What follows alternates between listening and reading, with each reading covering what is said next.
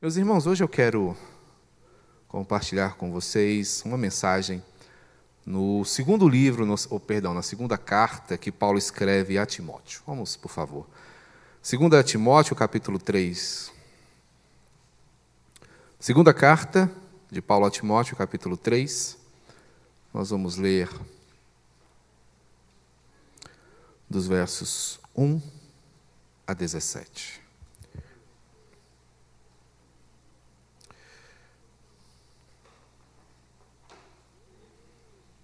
Segunda carta de Paulo a Timóteo, capítulo 3, do verso 1 ao 17.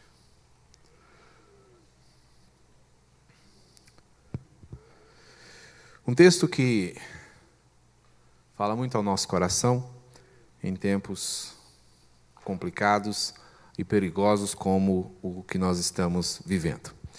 E a palavra do Senhor nos diz assim: Segunda carta de Paulo a Timóteo, capítulo 3, versos de 1 a 17, que todos assim tenham encontrado, e juntos leiamos o texto sagrado que nos fala.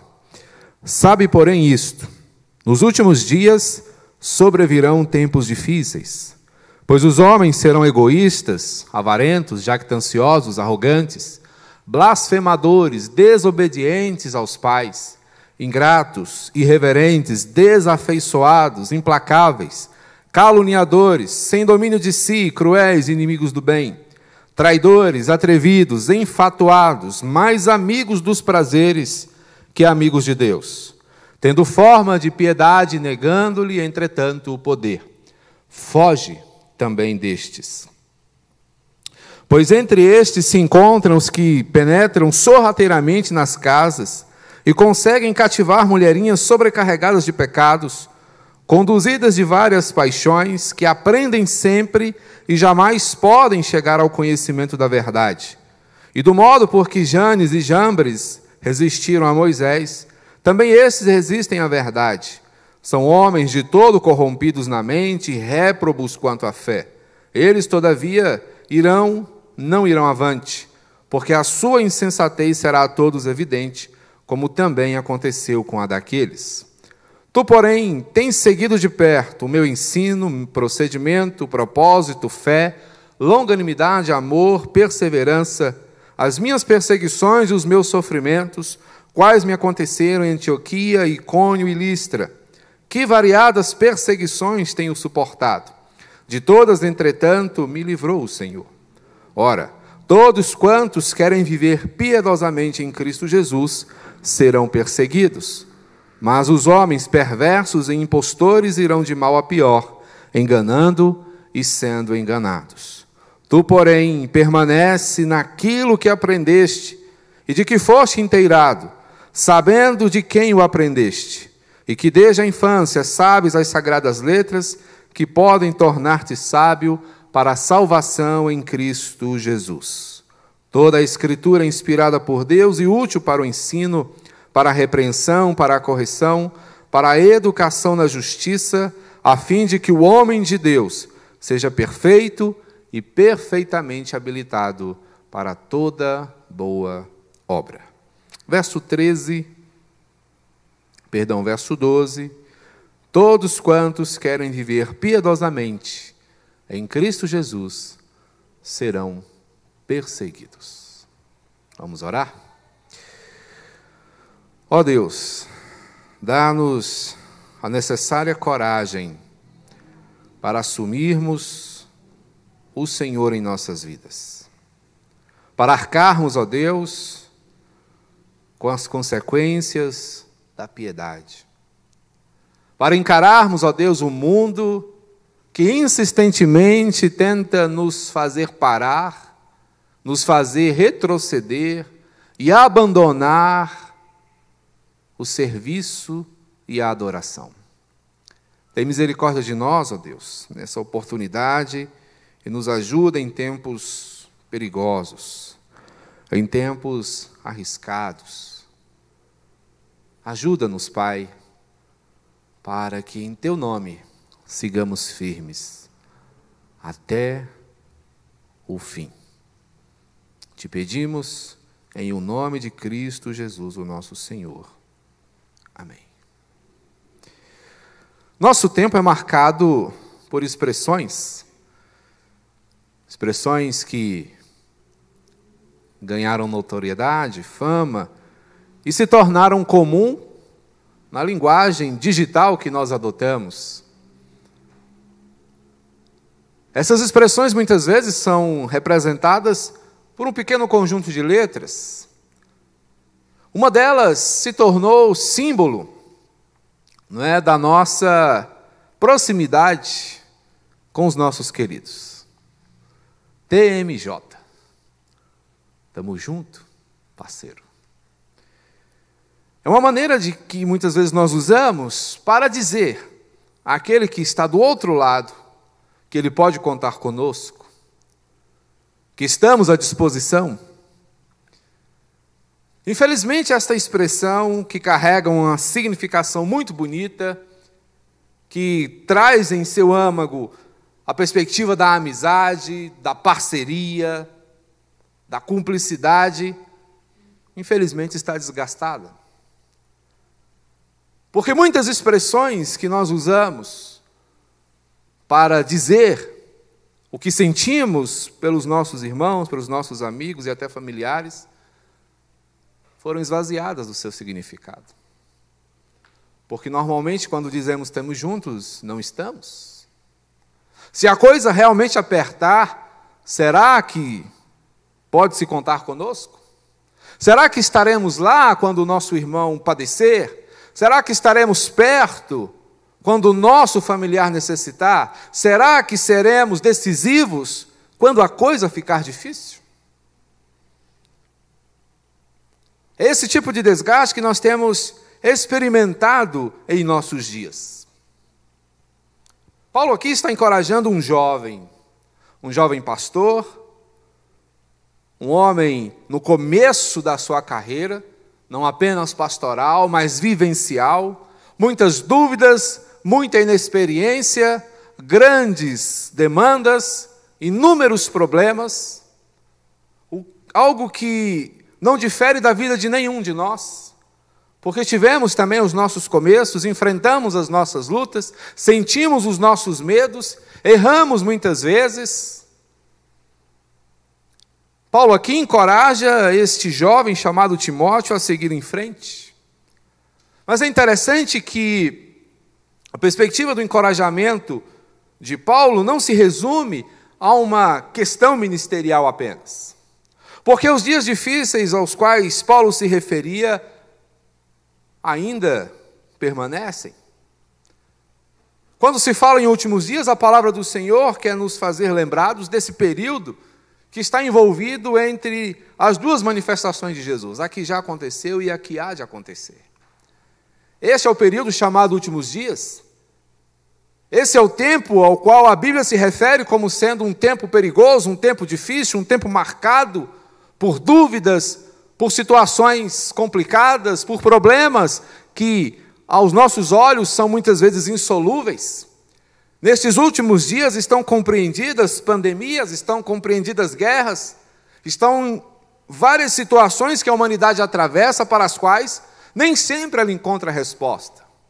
E que muitas vezes lhe impõe grandes sofrimentos.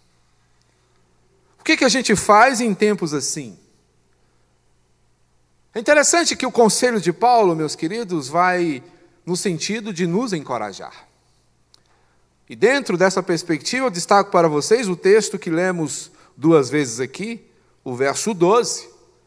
Quando, a guisa de conclusão, Paulo está aqui nos dizendo que aquele que pretender em sua vida viver marcado pela piedade, há de sofrer perseguição.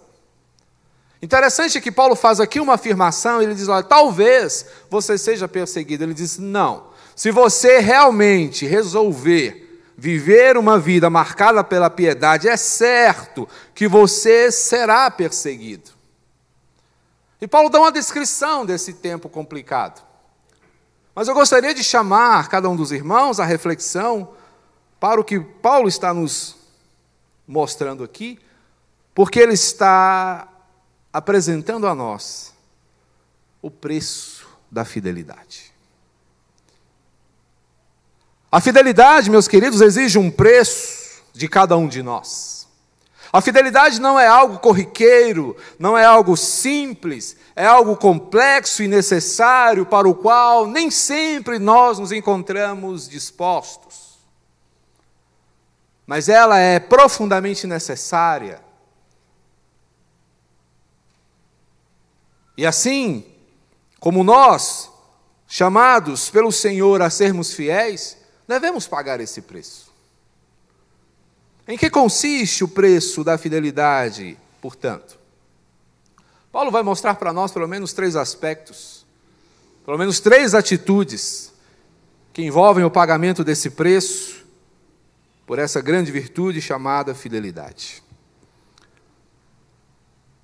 A fidelidade, portanto, exige de nós um preço que passa pela rejeição daquilo que não presta. O primeiro aspecto que devemos reconhecer, meus queridos, se quisermos sermos fiéis, é abrir mão e fugir até mesmo daquilo que não convém, daquilo que não contribui, daquilo que não acrescenta. É sair fora daquilo que não agrada o Senhor e que, consequentemente, não trará nenhuma vantagem para nós. Percebam que Paulo começa o texto dizendo: Olha, sabe, porém, isso. Paulo faz uma advertência e faz uma descrição do que Timóteo, bem como nós, encontraríamos nesses últimos tempos, que ele define como tempos difíceis e que nós podemos aqui traduzir e entender como tempos perigosos. Por que, que esses tempos são perigosos? Porque haverá, no entendimento das pessoas, uma distorção tamanha, onde a realidade é que, infelizmente, esse tempo seria marcado pela impiedade. Um tempo de pessoas ímpias vivendo a seu próprio modo, ignorando a vontade do Senhor. E o que Paulo faz aqui é descrever como é horrendo um mundo sem Deus. E como é um mundo sem Deus, pastor? De acordo com o que Paulo nos apresenta aqui, meus queridos, esse mundo sem Deus é um mundo autocentrado, é um mundo cuja verdade está baseada na sua própria sabedoria. É um mundo marcado pelo amor ao dinheiro, à riqueza, é um mundo soberbo, arrogante. É um mundo que insulta o Senhor por ser blasfemo que não respeita por ser irreverente, que não reconhece provir dele todas as bênçãos das quais ele mesmo usufrui.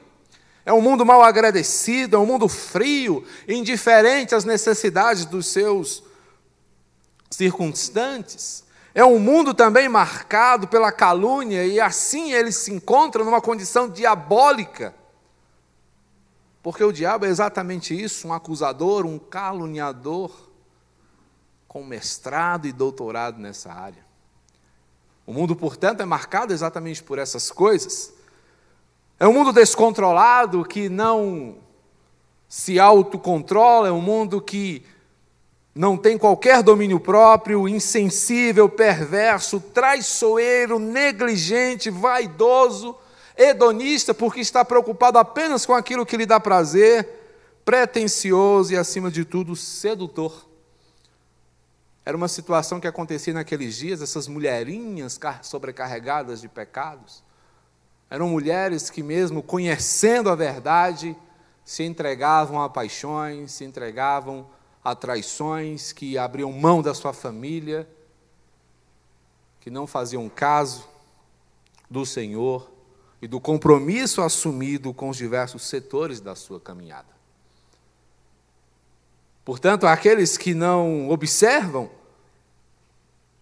o perigo está às portas. Então, o que Paulo está dizendo aqui a Timóteo e diz a nós também, meus queridos, é que devemos andar por esse mundo de olhos abertos, coração atento e fugir do pseudo-cristianismo. De um cristianismo de aparência, de um cristianismo que não faz diferença, de um cristianismo que não salva, de um cristianismo que não muda, que não transforma, que não impacta. Não é esse o cristianismo que o Senhor Jesus nos chamou para viver. Ele nos chamou, meus queridos, primeiramente para sermos novas criaturas e falar desse trabalho de transformação que o Espírito Santo pode empreender nos corações que a Ele se rendem. Vivemos tempos, meus queridos, de grande falsidade, e o conselho de Paulo é que se fuja disso, é que saiamos fora desse tipo de vida, porque não é a vida que o Senhor tem para nós. O preço da fidelidade, portanto, envolve rejeitar aquilo que não presta, abrir mão daquilo que não agrada ao Senhor abrir mão daquilo que ele mesmo aborrece. Porque esse tipo de vida não tem futuro, não irão avante, porque a sua insensatez será a todos evidente. Desde a antiguidade, esse tipo de postura vem sendo repreendida pelo Senhor.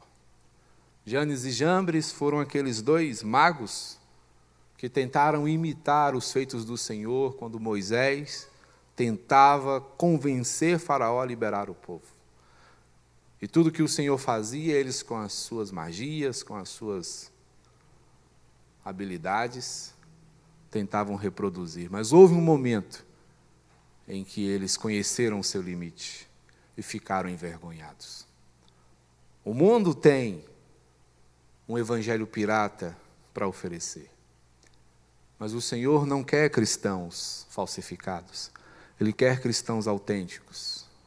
Ele quer que homens e mulheres que o conhecem falem do seu amor com intrepidez, com autenticidade e com fogo no coração.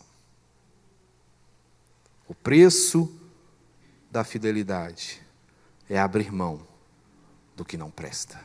Mas também envolve prosseguir naquilo que é certo. Tu, porém, verso 10, tens seguido de perto o meu ensino, procedimento, propósito, fé, longanimidade, amor e perseverança. Aqui Paulo apresenta o contraste que há na vida daqueles com a vida do verdadeiro cristão. Timóteo é aqui um modelo de um jovem que, embora inexperiente, é experimentado na fé, desde criança, instruído na verdade. Timóteo é fruto do culto doméstico, é fruto da fé de sua mãe, é fruto da fé de sua avó, as quais compartilharam com ele as verdades sagradas, o que o fez crescer em piedade. E agora, uma vez feito homem, ele é um homem decisivo para a obra de Deus reconhecido por Paulo como alguém capaz de sucedê-lo no ministério. E é por isso que o conselho do velho apóstolo aqui é que ele prossiga naquilo que é certo, naquilo que ele aprendeu desde pequeno, que seria suficiente para que ele permanecesse pautado na coragem e na disposição de servir ao Senhor. Interessante que ao aconselhar Timóteo a seguir de perto, ele está aqui mostrando para nós que há um diferencial enorme em um caráter íntegro. Paulo aqui fala da maneira transparente com a qual ele havia vivido diante de Timóteo. Certamente, Paulo, hoje, se fosse colocado numa sabatina, seria reprovado pela maioria das igrejas. Um homem com históricos terríveis de sofrimento, pendências na justiça, naufrágios, um pastor azarado, com passagem pela cadeia. Que igreja se orgulharia de ter um pastor com um currículo como esse?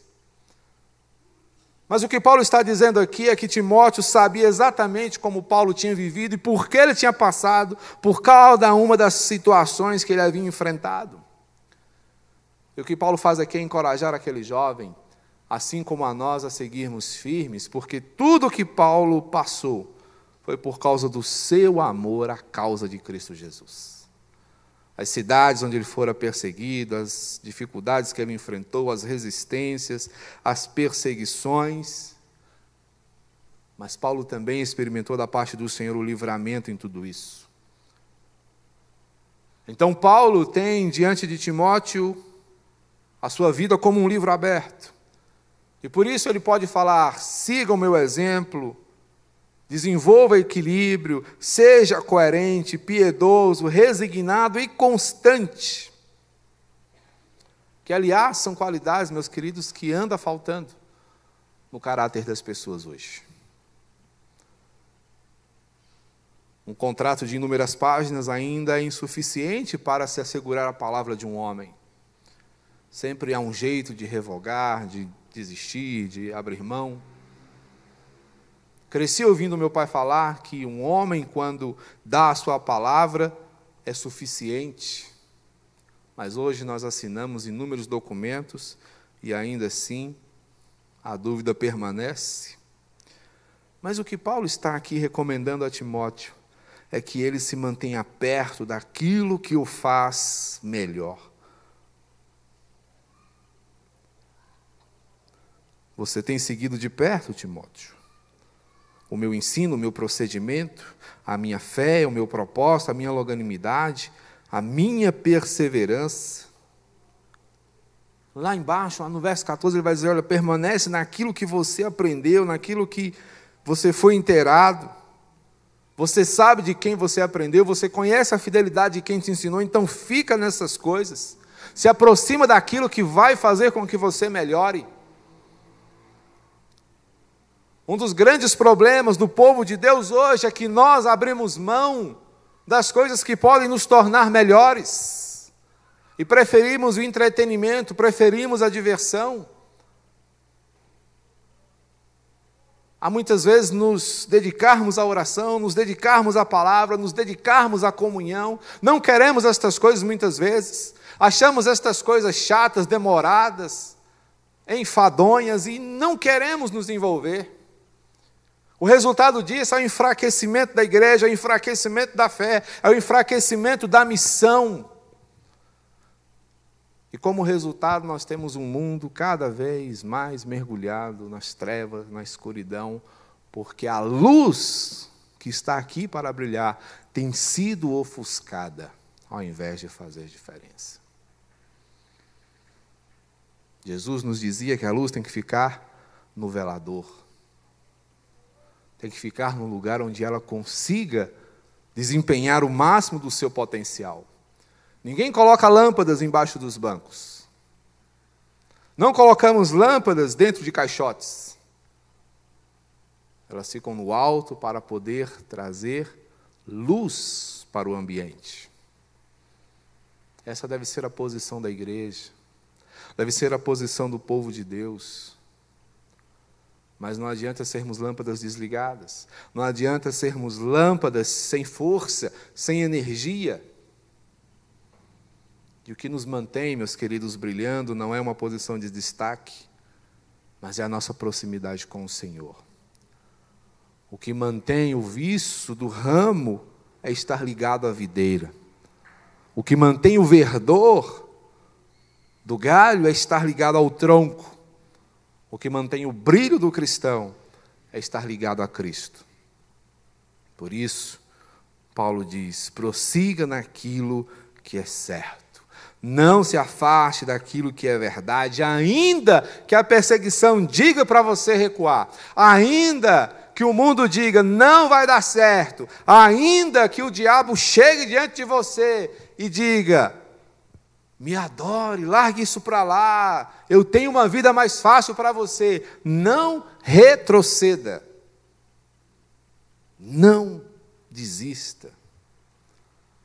Mas busque com intensidade, com denodo, cada vez mais aquilo que te faz melhor, aquilo que te aprimora. Porque há um preço a ser pago por uma vida fiel. E esse preço envolve rejeitar o que não presta, envolve prosseguir no que é certo, mas envolve ainda permanecer com a verdade. Não abra mão da verdade. Homens perversos e impostores irão de mal a pior, enganando e sendo enganado.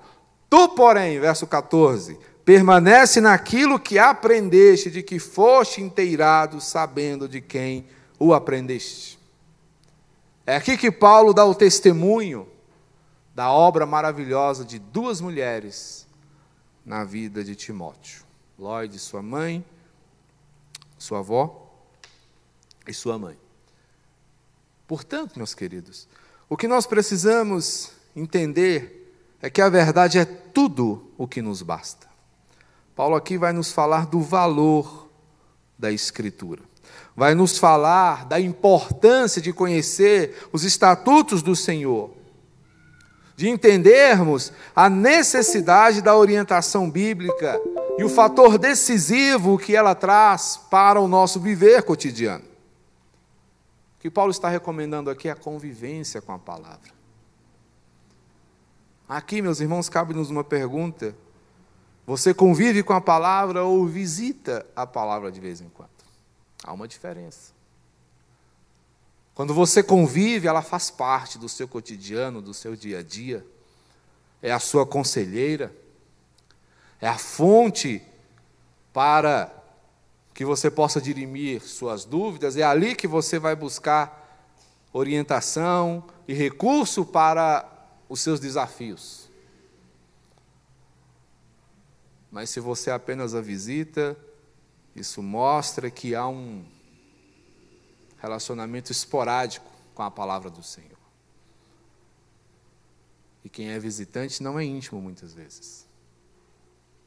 Quem é visitante não conhece a fundo, não sabe os pormenores, não conhece os detalhes. Porque ao conviver com a palavra, nós somos modelados pela sabedoria. Ela nos dá a forma necessária para que possamos enfrentar as situações que surgem e nos fazem dependentes. A Bíblia causa dependência, mas a melhor dependência que você pode experimentar.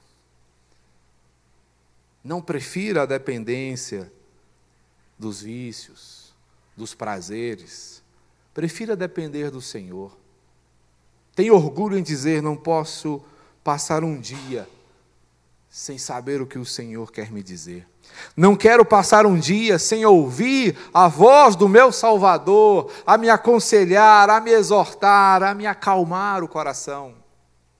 Não posso passar um dia sem saber o que o Senhor pensa a meu respeito, sem conhecer os pensamentos de paz e não de mal que Ele diz que tem para mim. Queira essa dependência, dependa assim do Senhor. Encontre nisto sentido para a sua existência, porque a palavra, conforme Paulo, ela é confiável. E por que ela é confiável? Porque é a verdade de Deus e é toda a verdade que você precisa. Somos, por natureza, investigadores, queremos conhecer, queremos saber. Tantas coisas nos intrigam. E muitas vezes nós queremos saber se existe vida em outros planetas. Mas muitas vezes não nos preocupamos se existe vida em nós mesmos. Se existe vida de verdade em nosso coração, pulsando dentro de nós. Estamos ocupados pensando se há vida fora da terra mas o que nós precisaríamos mesmo saber é se há vida em nós. Dentro dessa questão, Paulo diz: olha, a palavra é útil, ela é necessária, sabe por quê? Porque ela pode te ensinar, ela pode te repreender, ela pode te corrigir, ela pode te educar. Quando ela te ensina, ela está te ensinando o que é certo. Quando ela te repreende, ela está te apontando qual foi o erro. Quando ela te corrige, ela está reorientando a sua rota. E quando ela te educa, ela está consolidando a orientação que ela te deu. Portanto, o propósito da Escritura, meus queridos, e isso é maravilhoso, é justamente nos trazer o aperfeiçoamento que falta. Paulo usa aqui dois verbos para falar dessa utilidade prática da Escritura, que é aperfeiçoar e habilitar. Quando ele fala de aperfeiçoar, Paulo está dizendo o seguinte: a Bíblia, a palavra de Deus, vai te dar a equipagem necessária e quando ela te habilita, ela vai te preparar para o serviço. Ela vai te capacitar a usar o ferramental que ela coloca nas suas mãos. Portanto, permanecer com a verdade é alimentar-se da sabedoria. Sabedoria esta que só o Senhor tem para nós. O preço da fidelidade exige que nós sejamos sábios mas o bom disso tudo é que a sabedoria que ela exige de nós não provém de nós mesmos. Não é garantida por um diploma da melhor universidade do mundo. Mas é derramada diretamente sobre você. Da parte de Deus, mediante a sua mais simples oração. O que é uma oração simples? Senhor, me dá. É a oração que uma criança pode fazer. Papai do céu, me dá sabedoria. A palavra do Senhor nos afirma, tanto no Antigo quanto no Novo Testamento, que esse tipo de oração é imediatamente respondida. Se alguém necessita de sabedoria, diz Tiago, peça que Deus a dá liberalmente. É de graça.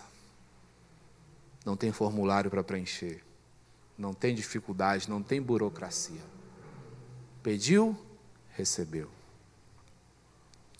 Portanto, alimente-se da sabedoria, porque é tudo o que você precisa. É tudo o que nós carecemos. O preço da fidelidade, portanto, envolve rejeitar o que não vale nada, prosseguir naquilo que é certo, mas permanecer com o que é imprescindível, a verdade do Senhor. Que Ele te abençoe e que te dê a coragem necessária para pagar o preço de ser fiel ao seu Salvador.